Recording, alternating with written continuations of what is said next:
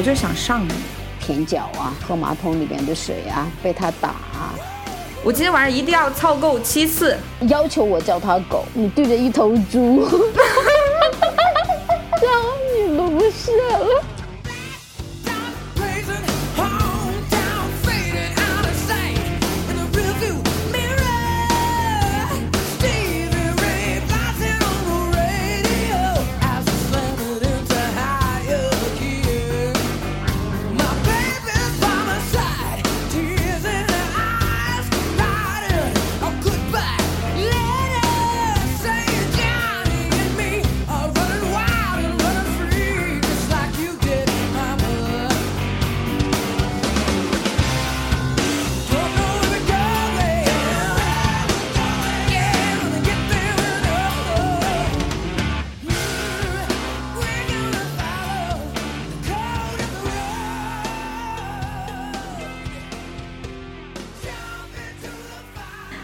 大家好，这里是喷泉公园，我是一个小时之前决定见男人的巧巧。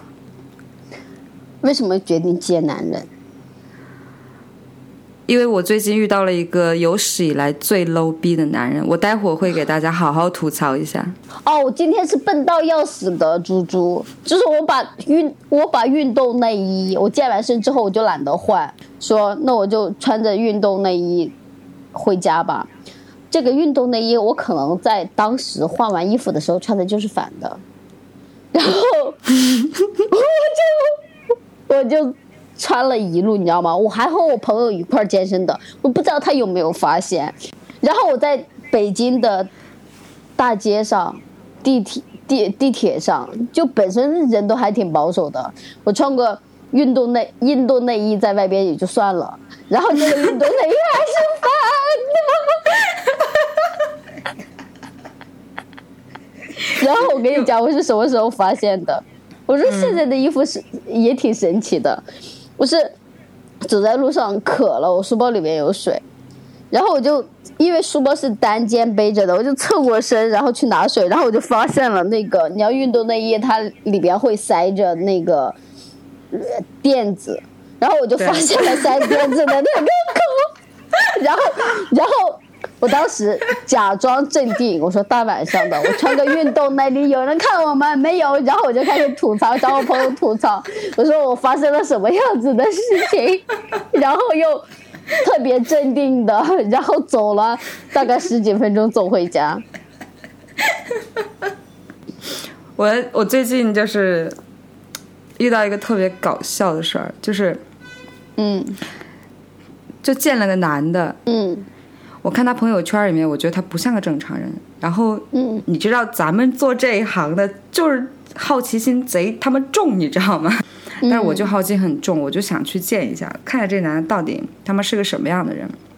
嗯然后呢，当时约了在哪儿喝酒，见面的前十分钟还是二十分钟，他跟我讲说，他还带了个朋友，带了个男的。嗯首先这个就给我感觉就很不好，就你临时挺、临时告诉我说你还带了个男的，然后我就半开玩笑说，我说怎么你还得带个保镖啊？嗯你嗯怕我吃了你啊？因为我当时心里就想着他妈不就是带个男的来看戏的吗？嗯对吧？去了当时一坐下来呢，就这个人的整个外形跟我想象中一样，我也不太好去评判别人的外形吧，反正就挺，就就、就是我见过这么多男人里面数一数二差的，我就这么说吧就吧。很差喽。然后呢？对，你知道我本身就不是颜狗嘛，但是在我见过的男人里面，数一数二差的就已经，你你懂的，我也不就是你。喜欢那种很糙的、糙的那种男的，长得就是你其实不是喜欢长得很细腻的那种人，你本身喜欢的就还挺那个什么的。嗯然后一般的话呢，我知道大部分人都会对我的职业很感兴趣，但是他是用什么样的方式呢？就是用一种特别无知。他会问你这个问题，问完之后，他就跟他朋友两个人在那儿嘲笑、起哄，就是整个给我的没有感觉，礼貌啊。对，就相当没有礼貌。然后给我的感觉就是，这两个人好像没读过书，嗯 你明白吗？就是这两个人好像他妈的没读过书一样的，就是既没有礼貌，然后又没什么文化，说话吧也没什么水没什么水平，然后更搞笑的是，他一坐下来，他就跟我讲说，他觉得所所有的女人跟他在一起，都是为了在他身上得到什么。我当时就挺惊讶的，因为我我心里这么想啊，你是觉得你自己长得很帅吗，还是怎样呢？嗯我觉得至少多多少少，现在大家都成年人，多多少少应该有点自自知之明吧。嗯。然后我就问他，我说你富二代呀、他也没有，他也没有，他没承认，嗯。但他就是默认嘛，你懂的。嗯。就是他整个对话、整个说话的过程，就给我感觉就是他对女人有很大的敌意。他觉得，呃，他觉得女人跟他相处就是为了在他身上得到什么。嗯，而且我觉得是这样子，就是他们家虽然有点小钱，但是他的钱还没有足以让大家都忽略他的外表。对对，你说到重点了。就是其实可能就是如果真的是特别有钱，大家也都无所谓，对吧？你也没有必要炫耀，大家都觉得你真的有钱，你这个长什么的话我就忍了，大家都恭维你也还好。但是他们家有点小钱，他又觉得有稍微有点有点地位，但是也没有有到大家会为了这个钱去忽略他的外表，所以他其实很难找到自己合适的定位，然后也很难自洽。对，所以就是会造成他这种这种心态，就是我要炫这个东西，但其实我又没有什么太大的本钱。你像其实像什么富二代、官二代的朋友也不是没有，大家都是很平和的，就没有他们不会去炫说我有钱，身边的女人看上我都是看上我的钱，人跟我做朋友都是看上我的钱，人根本就不会说这种话，因为人家自己就是很自信呀。我除了钱之外，我还有别的东西是闪光的呀。嗯，就我今天也遇到了，就我之前有大概三年前就有一个朋友，当时玩的还挺好的。我这种人的话是认朋友就很认，然后他当时遭遇到了困境，就是刚从大公司离职，然后他当时为了帮朋友忙，就遭遇到了大的困境，问我借钱，借的还不少，借了几万吧，然后嗯就分了几次借，我就借给他了。后来他又遇到了各种各样子的事情，然后反正就是没有还，三年了都没有还我这个钱，没有还我这个钱，我这个人的话心大，我我的想法是我要死逼着跟你要这个钱，我心情也不好，也不一定能要得上，就随意吧。然后今天突然给我打电话，给我打电话就讲他最近发生的事情，跟我讲，我是说，他是说没有人安慰他，我说你的给我打电话，你是寻求安慰的吗？我不好意思，我也给不了你三十几的人了，大家为什么都不安慰你？你有没有想过？是因为你根本不对自己的行为负责啊？为什么别人不会一直遇到困难呢？为什么你就会遇到这么多狗血的事情呢？你是一次一次在消耗别人对你的尊重，别人对你的喜爱，别人对你的信任啊。嗯嗯嗯，是。然后我当时，我当时我早我早上就不想说话，也是因为这个原因，就是你三十多岁的人了，你就不知道“责任”两个字怎么写吗？你也不知道自己本身的价值在什么地方，你自己自己，首先你自己几斤几两，我觉得得有认知吧。唉所以其实我这也是我今天跟我朋友在聊这个事儿，觉得磁场这个东西，其实我们你知道，年轻人其实很不喜欢正能量这这个词的。嗯但是你会发现，到了年龄越来越大的时候，你见的人越来越多的时候，你就会越喜欢这个词，是因为你真正明白磁场这个东西，它是会在你的人生当中起到一个很大的作用的。嗯，也就你刚刚说的，为什么你经常会遇到这种狗血的事情，为什么别人就遇到遇不到呢？就包括刚刚那个男的，为什么你吸引的女人都是在你身上想要得到什么的呢？你就没有反思过你自己吗？就像你这有些女孩子经常会吸引渣男，就会嗯抱怨说自己是什么。是什么渣男有多坏怎么的？但是你有没有想过，你为什么会老是吸引渣男？渣男为什么就会就是经常会找到你头上来？说到这个，我觉得我们可以引申到我们今天的一个话题了。就上一期的时候，我们在我们我们有先我们有提前交代说，我们这两期会讲一些 BDSM 的事情。然后这一期的话呢，我们就会 终于，我朋友在讲说，你今天晚上要录节目，我说是，他什么主题？我是 SM，他说你终于能聊点正事儿了。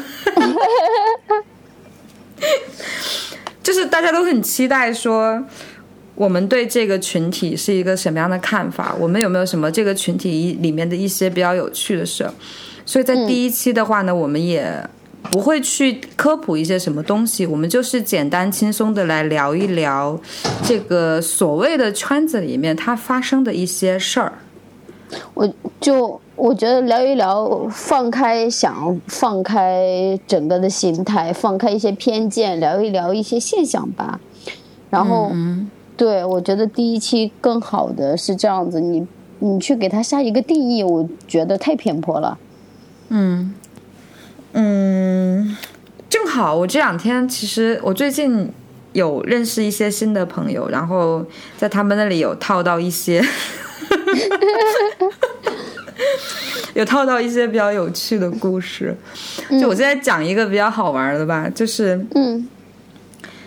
一位匿名的高大帅气，然后我应该怎么介绍他呢？因为他还是蛮，他还蛮建议说我把他讲的很详细的，因为他说、在他们那个地方，就他那样的也就那么一两个。所以说很容易辨认出来，是吗？对，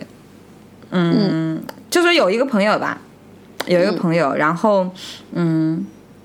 非常呃好奇心极其旺盛，就跟我一样的，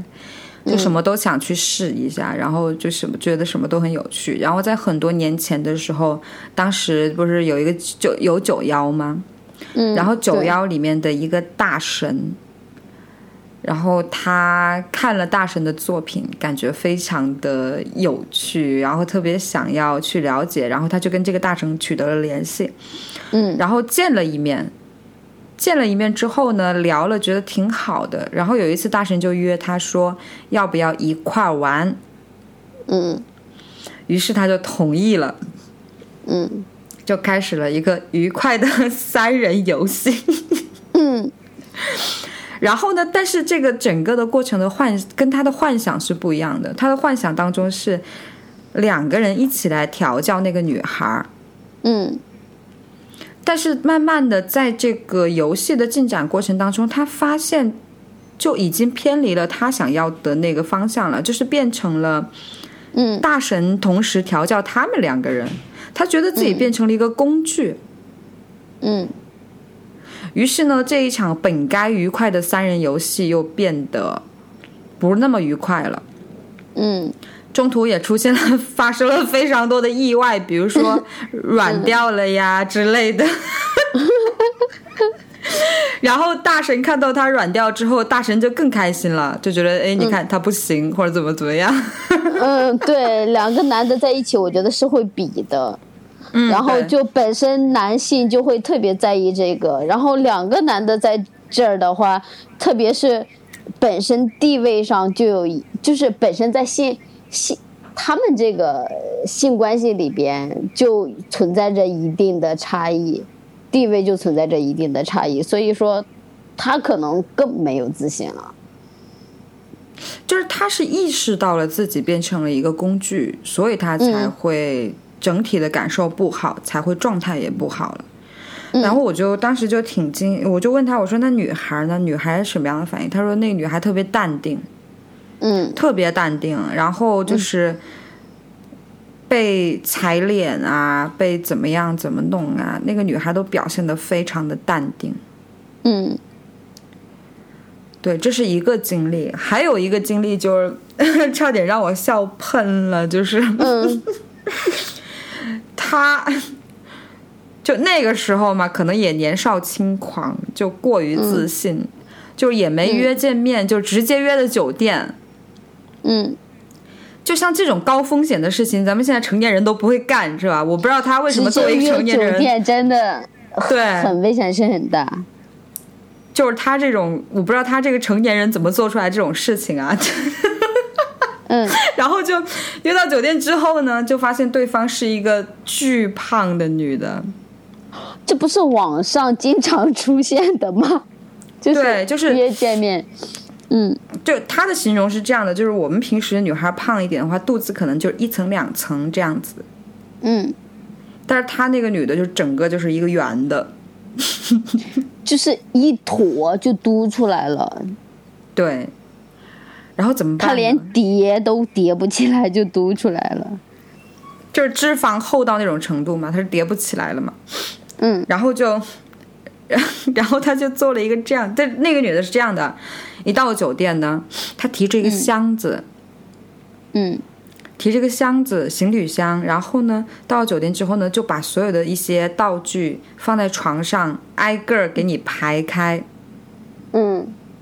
排的好好的。然后呢，洗完澡回来，然后我朋友就说：“这怎么办？你约了，你自己约的炮，对吧？哭着也得打完啊。”嗯，然后他就让那个女的，他说：“你转过去，我要打你屁股。”然后那女的就转过去了，就背对着他。然后我朋友就一边打他的屁股，然后他就一边快速的自己撸射了。嗯然后撸完之后，他说：“不好意思啊，第一次有点激动，嗯，就没跟那女的发生关系。重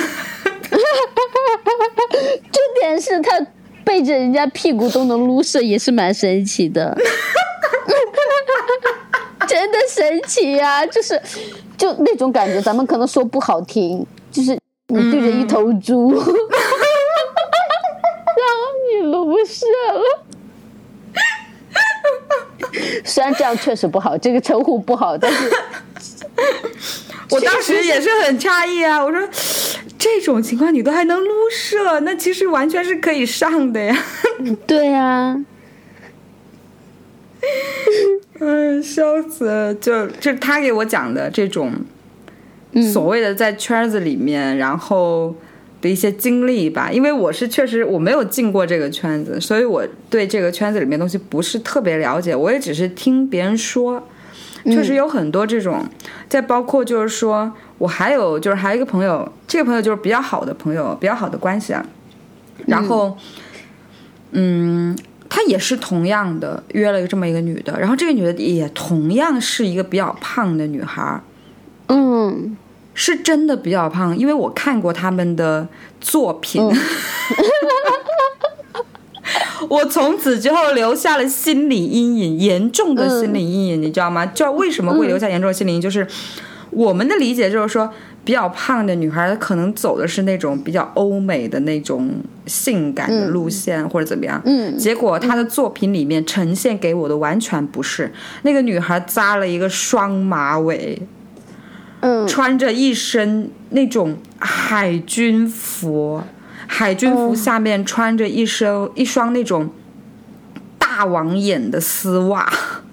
大网眼的丝袜，然后对然后呢？然后我朋友就打他的屁股，然后我就觉得他那个白花花的肉就快从那个大王眼的丝袜里面给勒出来了，然后哇，真的给我留下了严重的心理阴影，而且那个女孩没化妆。那那那个你怎么想象？你能想象吗？然后他就拿着那个带给他带着项圈，然后牵着他出去了，去到一个小区里面，就小区里面有那种老人小孩玩的那种那种设备，你知道吗？就在那个小孩的那个。那个滑滑梯的那个地方，两条腿叉开，然后，我的妈呀！我真的是有留下了严重的心理阴影，我就觉得这个完全不美，这个根本就不是我们脑子里面该有的 BDSM 的印象。然后这个女孩还特别享受其中，就是你你在描述的这两个这两个案例里边，就这、就让我特别想起了去年的，就是 S M 圈的一个事情，就有有一些人会养 猪奴。就是这个女孩子很符合，这两个女孩子都很符合猪奴的特征，你知道吧？你要说猪奴的话，我觉得应该是应该是像猪奴的那种。对，然后是不是女孩子如果是 M 的话，她们偏猪奴的这种概率就会大一点呢？不是，我觉得就是我们在说他是像猪奴的时候，我们只是说从他的外表来判断。嗯呃，当时我我想到的一个是，嗯，因为我朋友他遇到的是这种偏胖的，也是偏胖的女生，然后另外一个朋友遇到的也是偏胖的女生，所以我其实在想一个问题，就是说，嗯，是不是这种外形欠佳的女孩，就特别容易陷入到这个圈子里面去？会会不会是就是不自信的女孩子？嗯就是特别会容易被人去摆布，就是他们也不一定说，我真的是这样子的属性，我真的享受这个，而是说他们是被虐了，就是我我被生活残暴，或者是我被周围的人不信任也好，我被周围的人诋毁也好，污蔑也好，长时间生活在这样子的环境里边，他们已经适应了。你知道，就是，嗯，嗯。就是那个双马尾、大眼网袜的那个胖女孩，嗯。她还有个很惊人之举，就是她有一个小册子，嗯她给我，他给我朋友看了他那个小册子，就是他约过的每一个男的，嗯在哪认识的，叫什么名字，长得什么样，长相怎么样，活儿怎么样。然后呃，做什么工作的就全部罗列出来，有一个这样专门这样的小册子，嗯，就你不觉得特别恐怖吗？就这个人心里真的是，他拿这个小册子给别人看，是在炫耀，说自己其实曾经也有那么多男人喜欢，或者说给自己回忆，说我曾经也有那么多男人喜欢过我，上过我，享受过我的身体。这也是就是另外一种肯定自己的方式，就是异性起码跟自己啪啪啪过，然后自己曾经没有得到过的一些关注，因为女孩子有很大一部分的关注来自于异性嘛，对吧？就就是她拍照，拍照也是拍照拍视频也是她自己要求的哦，而且她根本就不 care 自己有没有化妆哦，是不是就觉得很病态？对，我觉得这个来分析的话，肯定是没有那么的，就是不算典型吧。我觉得不算典型。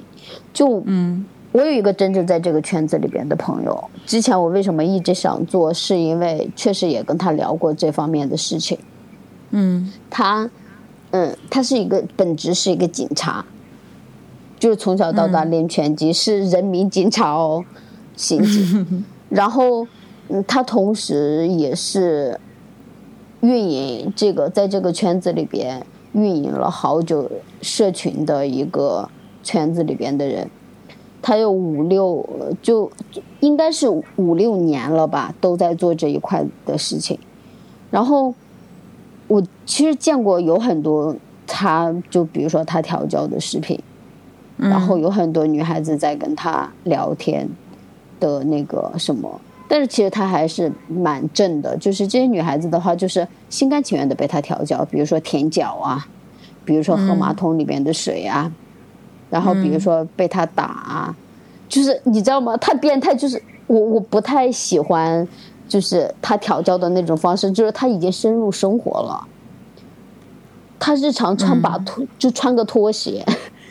然后晾衣架，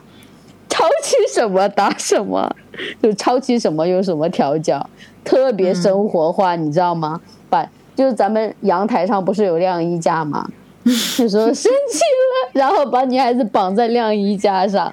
然后那个浴室里边蓝色的拖鞋，打。但是他后来就讲过，就是他自己他自己玩的话，确实是这样。但是有一些女孩子，我但是我这个人感觉这还蛮平等的。但是他讲过说，在圈子里边，很多人他并不是真的觉得自己是自己是享受这种关系的，而是真的是通过这个噱头来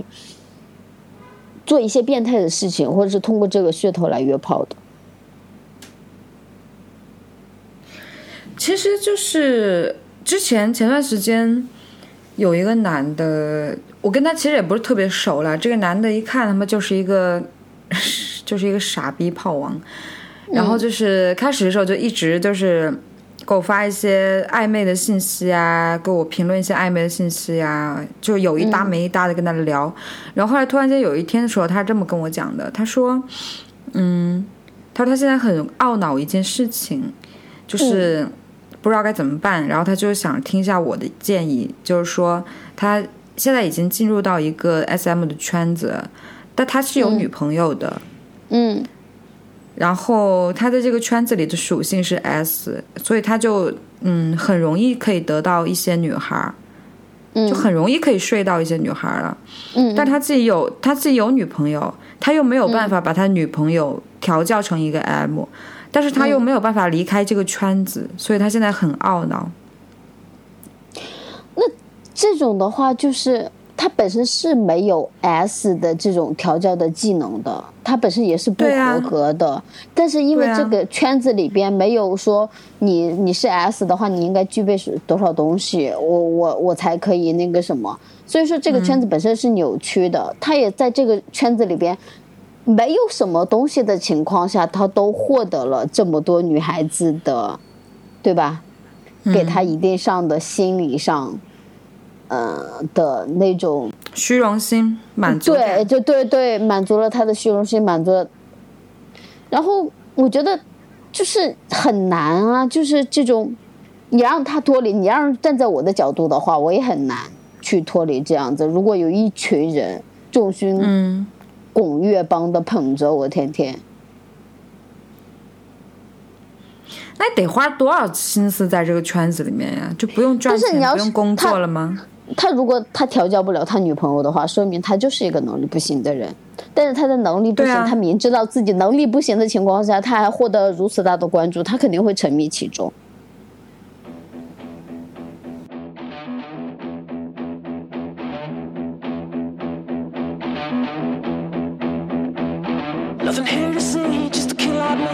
Trying to trying to figure it out.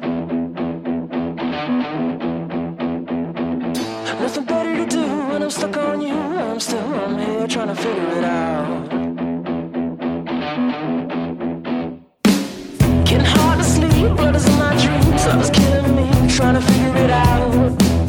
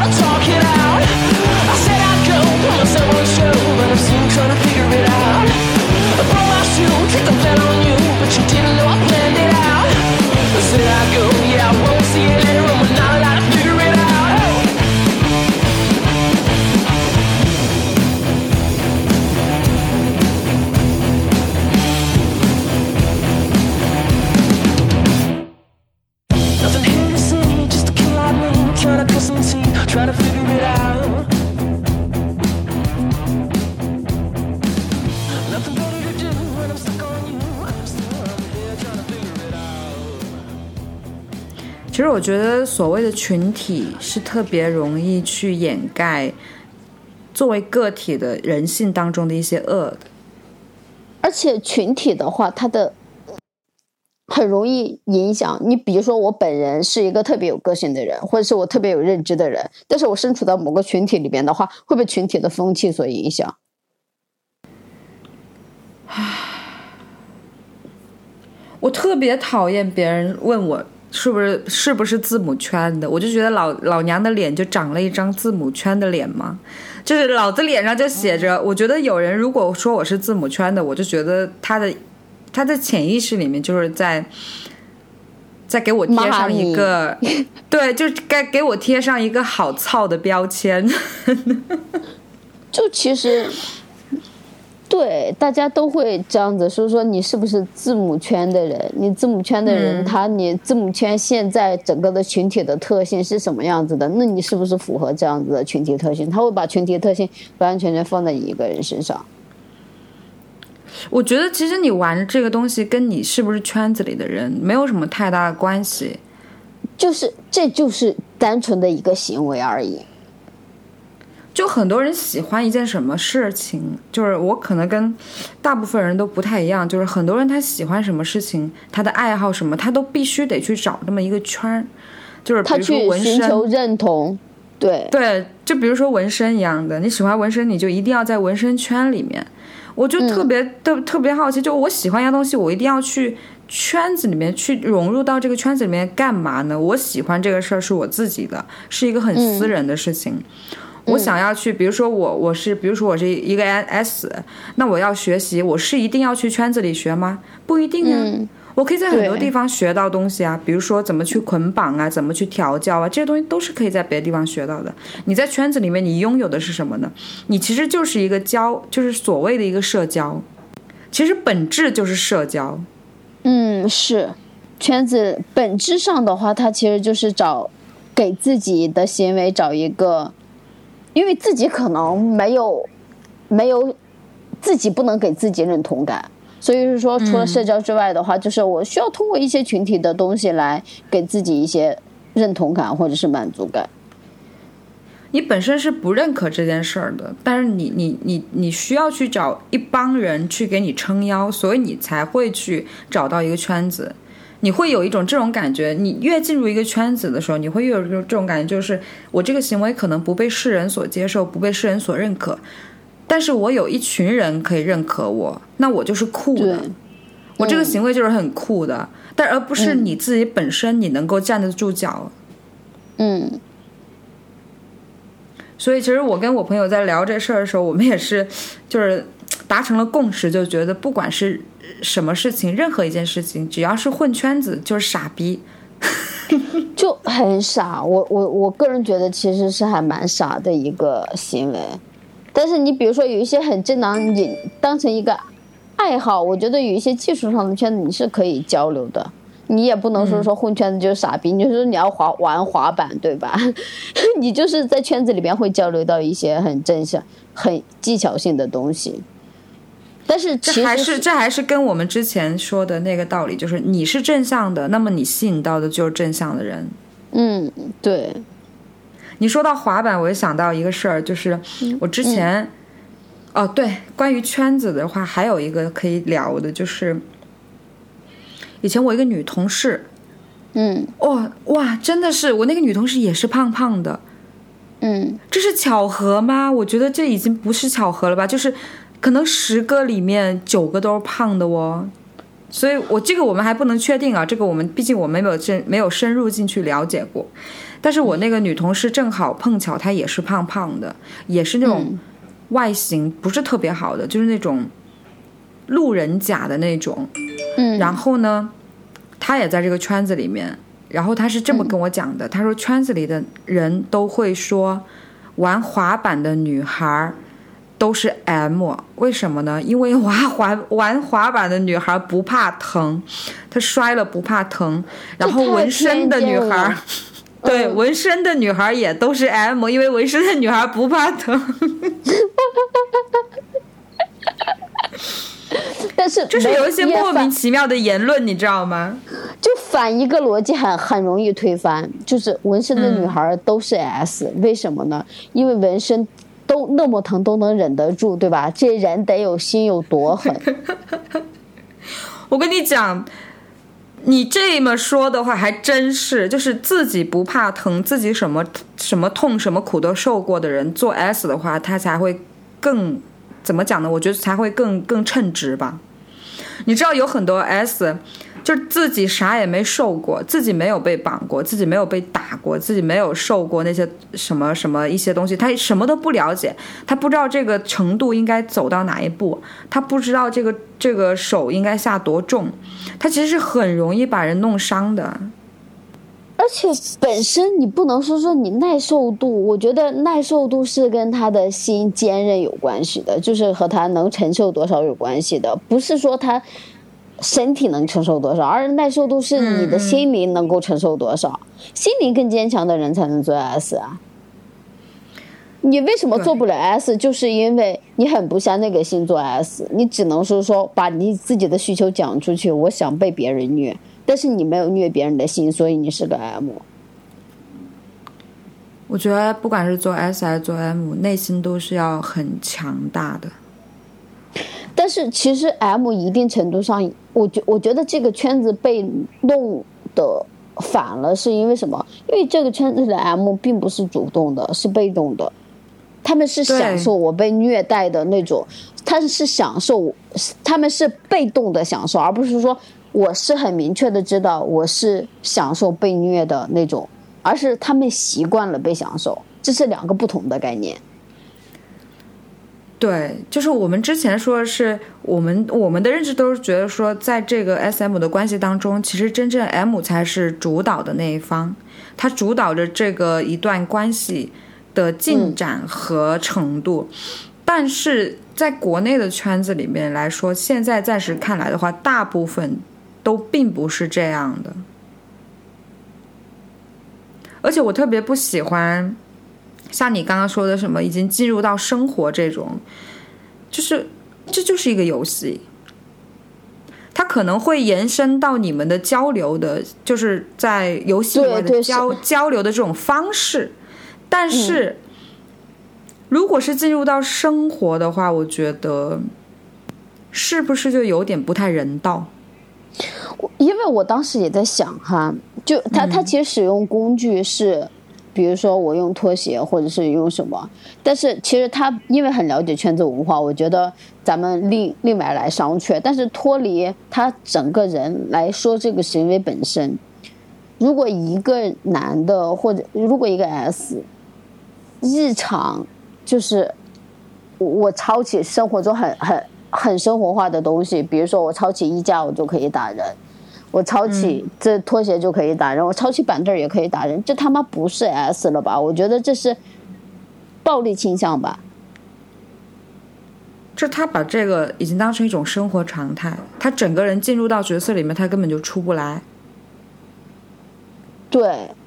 我觉得他其实是会演变的，不是是说怎么样。你你如果把这个这这个 S M 你就当成一个性爱上的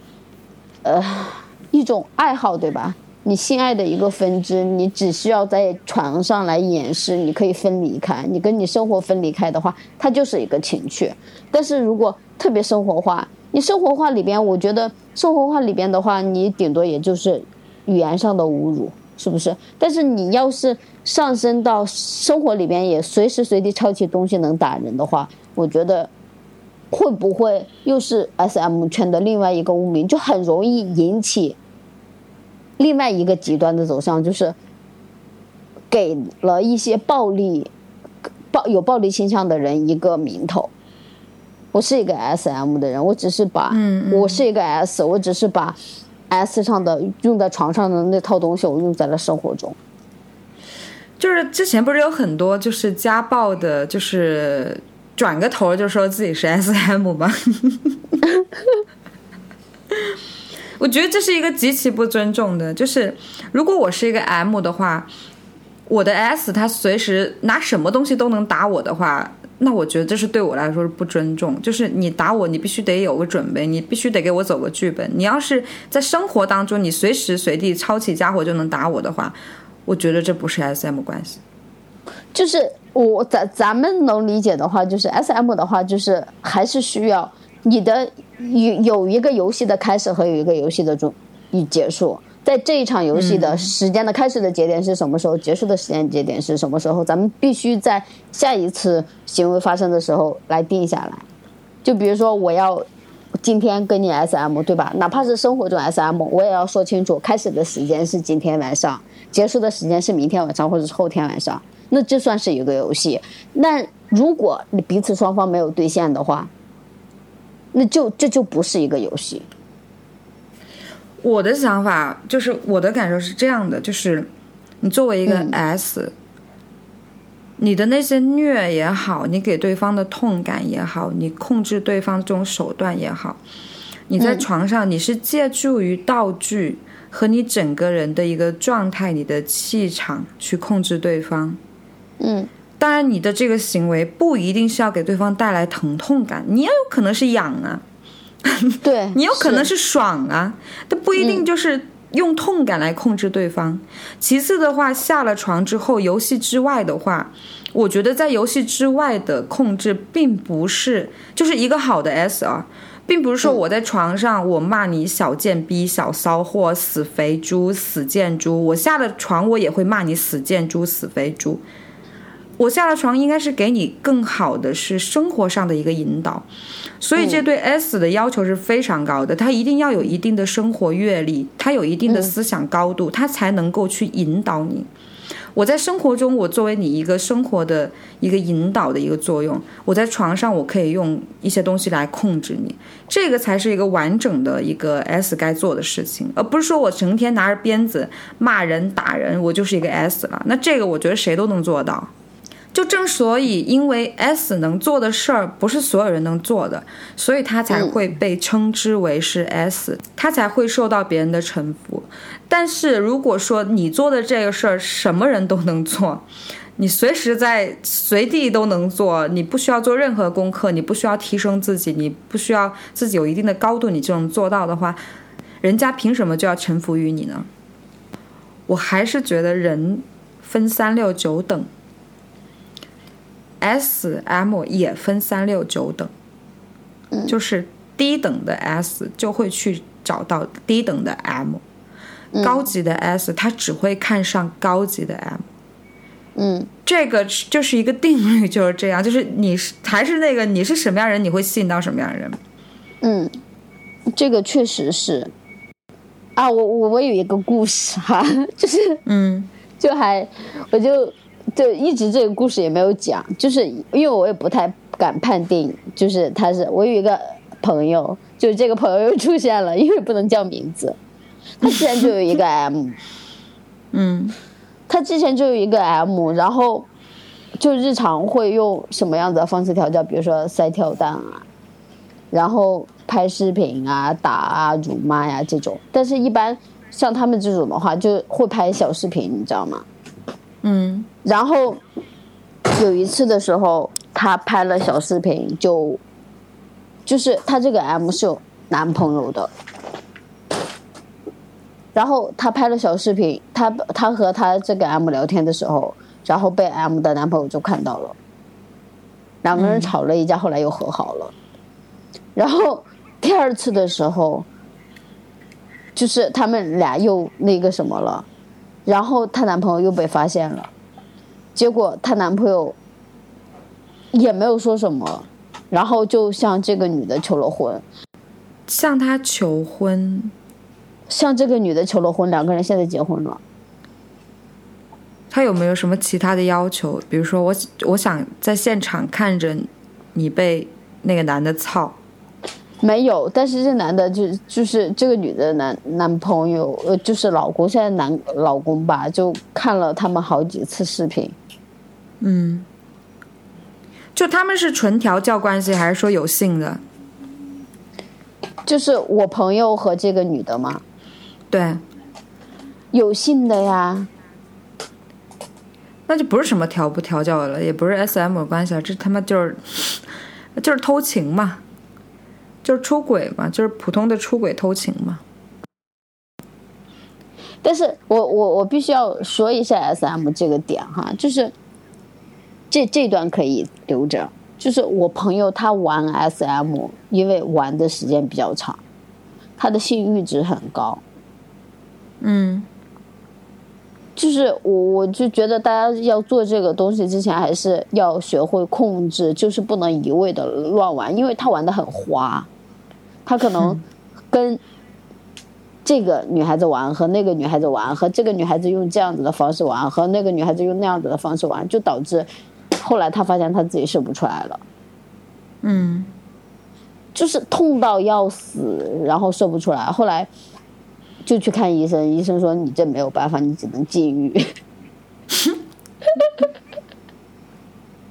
然后他整整一年多了都没有找其实这是我想说的，就是你知道吗？就是作为一个 S，嗯，真的没有性欲的，就看时间长了，真的没有，我觉得是这样子。你不是看的时间长了，嗯不是看的时间长了，就是就是我们之前一直在讲说，性这个东西很多是来自于大脑的刺激嘛，嗯就是当你长期处于一个主导位的时候，你是很难对你面前的这个人有性欲，因为一切在你的掌控之中，按照你的剧本在走，你是没有了紧张感，没有了这种嗯。意外的感觉。你知道，人一定要是在比较危险的情况下，比较有紧张感的情况下，他才会大脑才会分泌多巴胺。你不分泌多巴胺，你哪来的性快感？哪来的这种快感？就没有了，你知道吧？整个人就是很平静，然后完成了这一套流程。然后就还有一个心理上的一个，就是说你在凌辱这个人的时候，你本身嗯你的内心已经是没有办法跟他发生，就是没有办法唤起你的性欲了。所以其实 S 的最终，如果是一个男 S 的话，他的最终的话，其实最后的话，他的最宿命就是无性嘛。我认识的真正的 S，基本上都是无性，包括我自己去、我自己的亲身体验，就是我会在过程当中逐渐的变成无性。我就是我，我会我我很爱护这个人，嗯我很爱护这个人，我会就是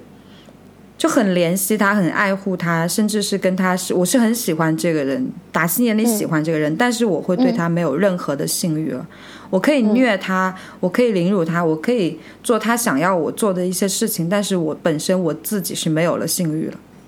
所以说，其实在这场游戏里面，最好的方式的话，还是两个人弄一个剧本，就是彼此交换，不不断的交换角色，是吗？不断交换角色，这他妈也要你有这样的能力啊！因为其实很明确，就是因为这个朋友跟我关系很好很好嘛，然后我是很明确的知道的，就是我们刚开始认识的时候，就关刚开始关系好的那段时间就，就很清楚的知道他玩的很花，然后就比如说就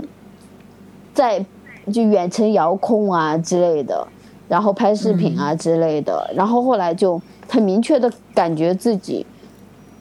真的没有感觉了，就一直射不出来，一直射不出来，就去医医院看，医生就说的是说，你比如说你真的是早泄是可以治疗的，但是你性欲值过高这件事情只能禁欲。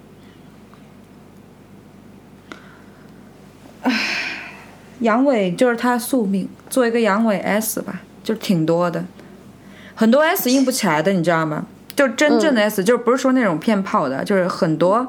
很多真的 S，、然后做的很好的 S，就是它确实是很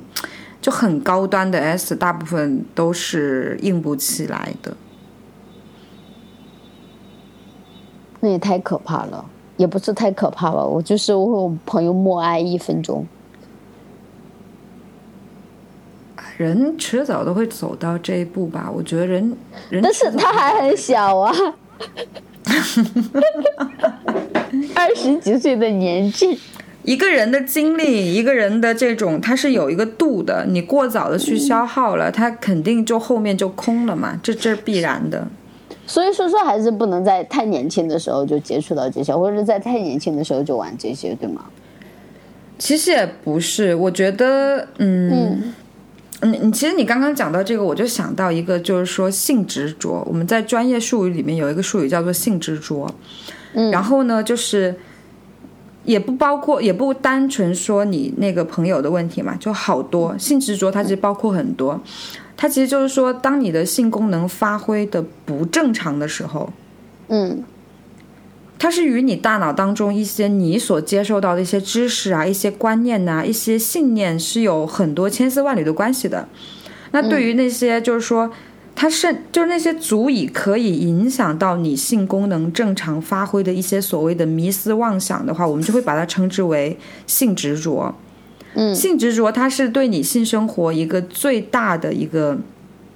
可以说是一个大敌吧。但性执着它是有很多样的，就比如说频率的执着，嗯。我今天晚上一定要操够七次，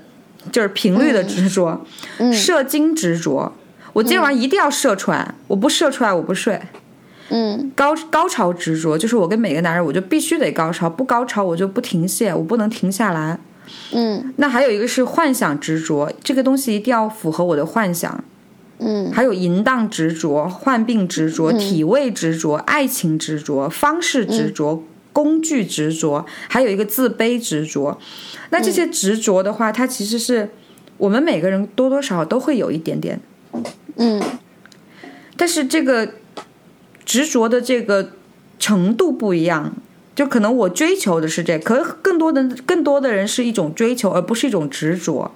嗯但是如果说发生成为一种执着，它就会变成一种障碍。就比如你的朋友，他就是执着于各种花样、各种方式、各种工具，那么它就会影响到他的整个性生活的一个质量。嗯所以这个东西是本质上是一种执着，包括自卑执着、爱情执着。我一定要跟这个人有爱情，不是爱情我就不能怎么怎么样。我突然就想到之前一个咨询的人，就是他咨询的人，他就跟我讲，他说他他老婆，他是一个医生，性外科医生，然后他说他老婆很累，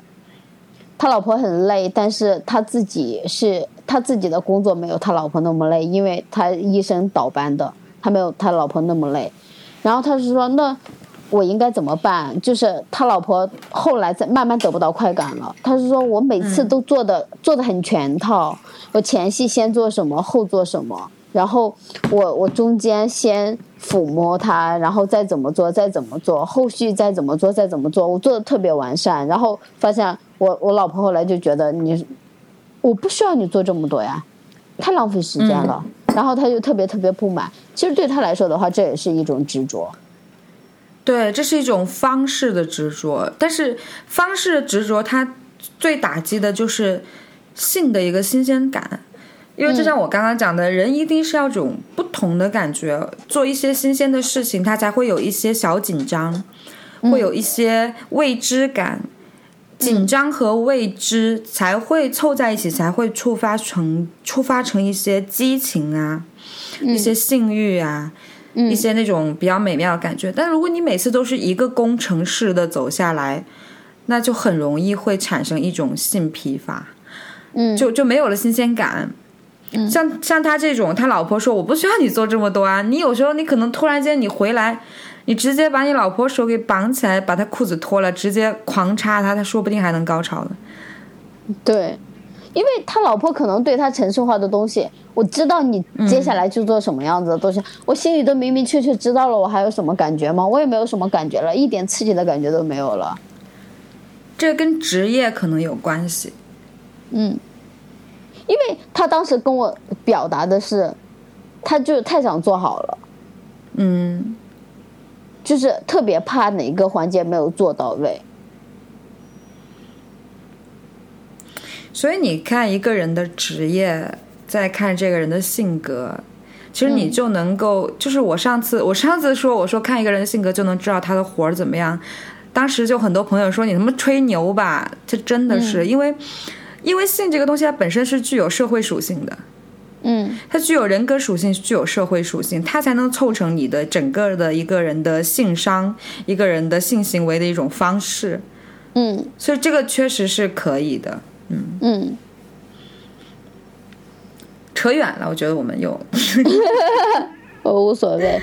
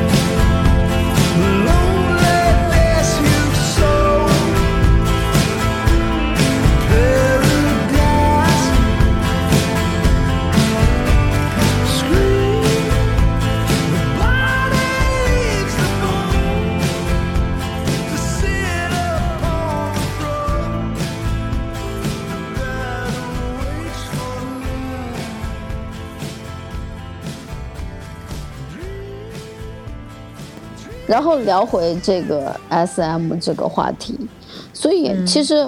呃一直不想碰这个 S M 的话，我觉得可能大家基于的一个考量的话，就是因为本身这个圈子的风气不同，然后让导致出现了很多没有，就是不不应该，就是很多污名嘛，对吧？大家借由这个圈子做的一些事情，比如说有一些真的有暴力倾向的人，借由这个圈子。然后对人实施实施这实施暴力，然后有一些人就是单纯的骗炮的人，就这个圈子然后来骗炮。大家都是在通过，因为本身的话，既然它存在一个圈子的话，它就会存在这种满足不同各种各样子的人的欲望。你知道 S M 当中 S 有一个还有一个分支叫做白骑士。嗯那这个白棋是为呃，它是一个什么样的情呃一个状状况呢？是他会专门去找那种有过心理创伤的 M，嗯。他喜欢这种 M，但是他的一个目的，他表面上的目的啊，表面上的目的是说，M 不被爱或者 M 受到了一些精神上的创伤，他通过这种 SM 的方式去，嗯。给他一些慰藉也好，或者说怎么样也好，他表面上是打着正面的方式的，正面的这种向导的，但是我们站在人性的角度去看待这个事情，一个白骑士找到了一个心理创伤的 M，两个人建立了一个 SM 的关系，对吧？嗯前期是非常的和谐的，因为这个 M 满足了 S 的需求，那 S 也满足了 M 的需求，那这个前期是正常的。那么后期慢慢的、m 的心理创伤好了呢，S 还会开心吗？所以其实，在整个的行为当中，S 其实是对，他需要对 M 的心理创伤进行不断的加深。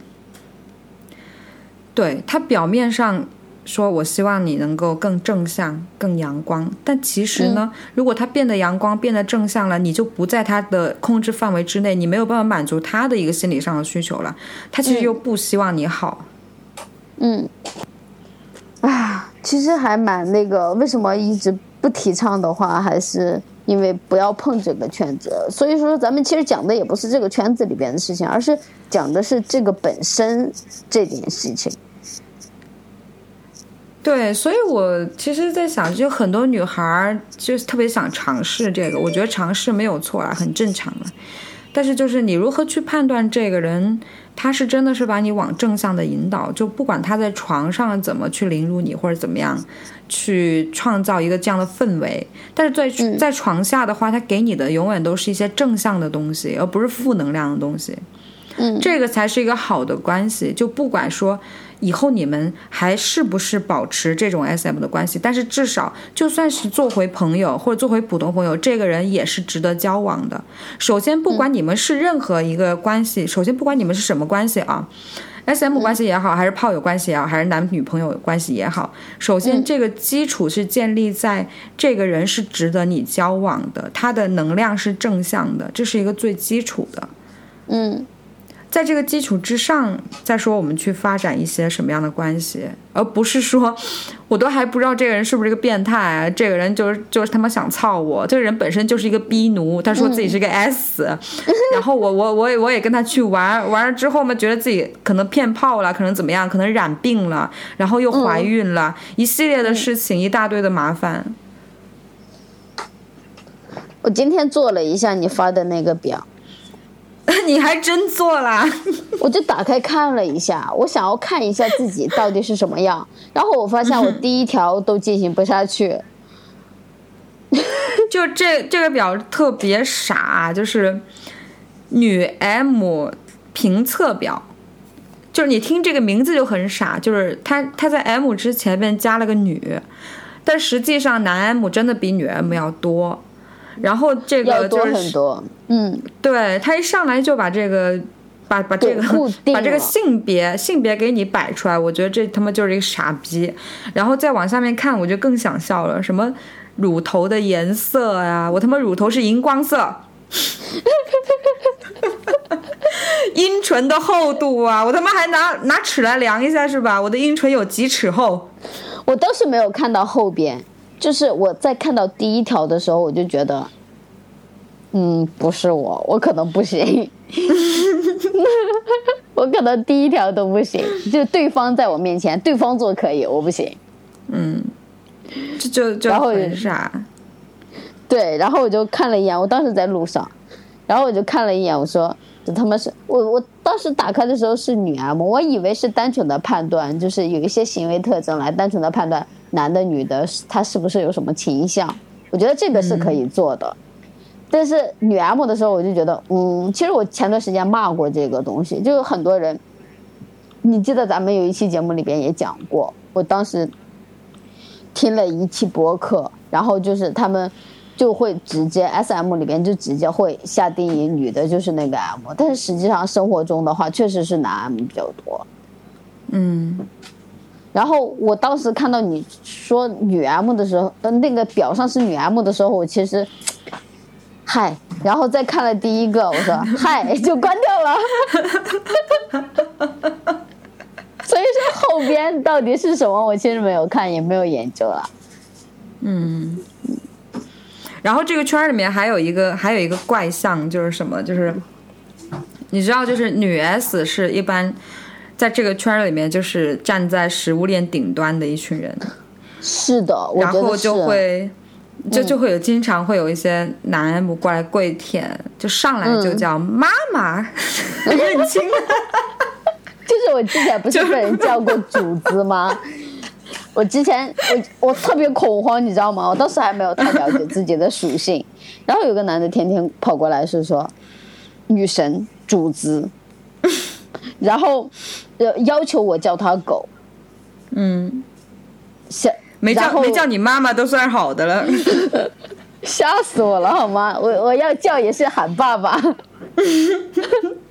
就就有一段时间，就是在微博上面特别多这种，就是 ATM 狗，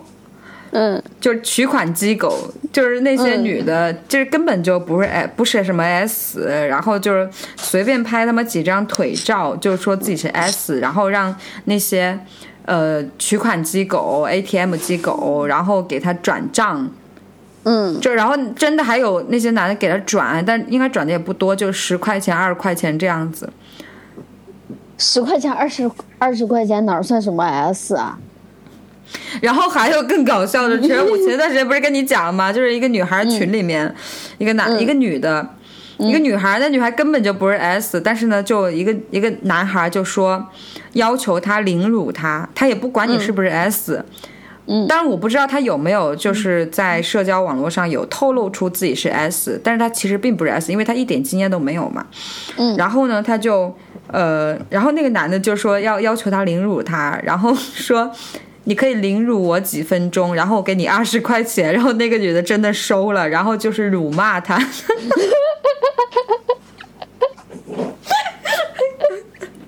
就是你作为一个 S，你连这种钱你也收是吗？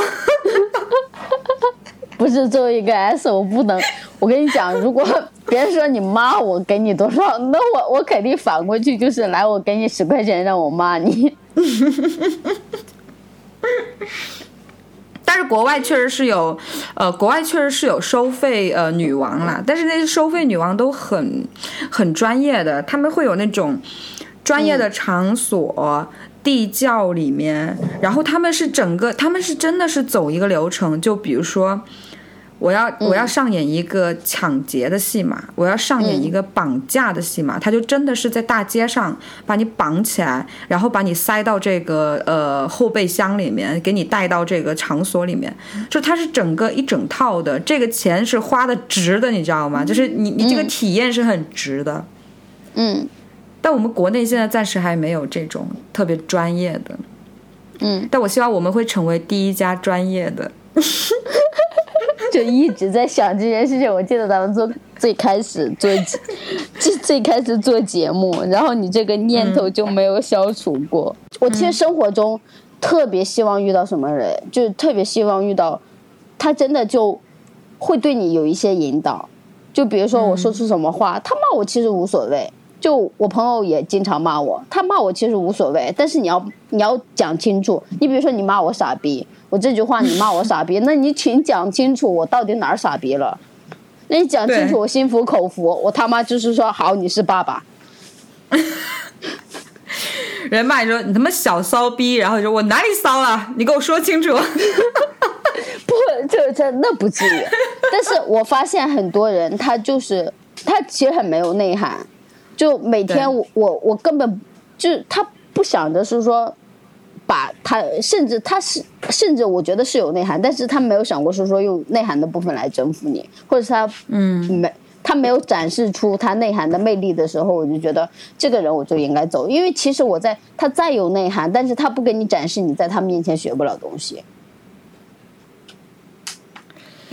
也不是，我觉得就是还是就不是说他嗯，怎么讲呢？就是没有内涵，就是没有内涵，就是有没有内涵啊？你跟他聊天，你就能发现，就是这个人有没有读过书。你你跟他聊天的时候就，他哪怕是不是故意的去展现自己的内涵、自己的涵养，但这个东西他是在无意识间去流露出来的。嗯还有就是你跟他之间你们交流的深度。其实我最近一直在想说，为什么会性冷淡？为什么会性冷淡？其实我特别了解，我也特别知道自己为什么会性冷淡。说白了就是我没有遇到一个我特别爱的人，我特别喜欢的人，嗯就是那么简单。所以说来说去，就是很多人会觉得自己的性方面有出了一些问题，其实是你的亲密关系出了问题。嗯是你的情感出了问题，它自然的你的性也就出了问题了。嗯所以在这个时候，我觉得人要做的不是说，不是说想着说是不是我的对性对我的刺激度不够，那我去进入到一个圈子里面，去更更容易得到一些女孩儿来去更那个。可能刚开始的时候你会有这种新鲜感，但时间长了之后，你会特别的空虚，你的问题还会越来越严重。嗯所以这个时候，我觉得是应该。应该是去把自己放空，然后嗯去认认真真的提升自己，然后去认真的去了解一个你喜欢的女性。如果现在暂时没有，没关系，你可以等。你在这段这段时间里面，你可以自己跟自己好好的相处，自己去提升自己，然后总有一天你能遇到那个人。就是不要让自己被欲望所驱使，也不要给自己定一个线。比如说你这你你就是一个性爱分离的人，你就是一个嗯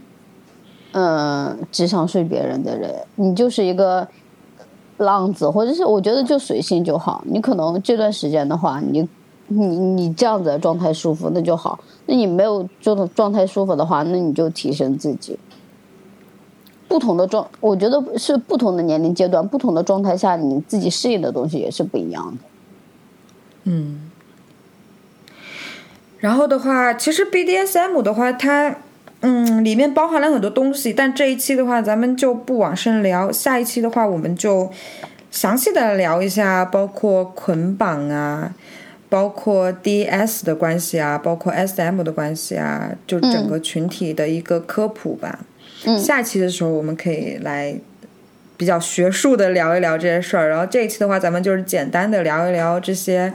现状吧，算是。嗯，好，反正就是希望，因为其实大家都是在探讨，然后希望希望大家通过，我觉得是通过一种现象，通过一个圈子来更了解自己的需求，然后更了解两性，而不是说说我要去融入他们。嗯，啊，今天就这么结束了，我觉得也够了一个半小时，因为咱们这一期 SM 的话还是要做蛮多期的。对，就是聊聊深一点吧。我觉得其实我们每次的话题都挑的挺好的，但是就是因为时间的关系，然后就聊的不是那么的深，不是那么透。嗯，好，那这一期的话就这样啦，好的，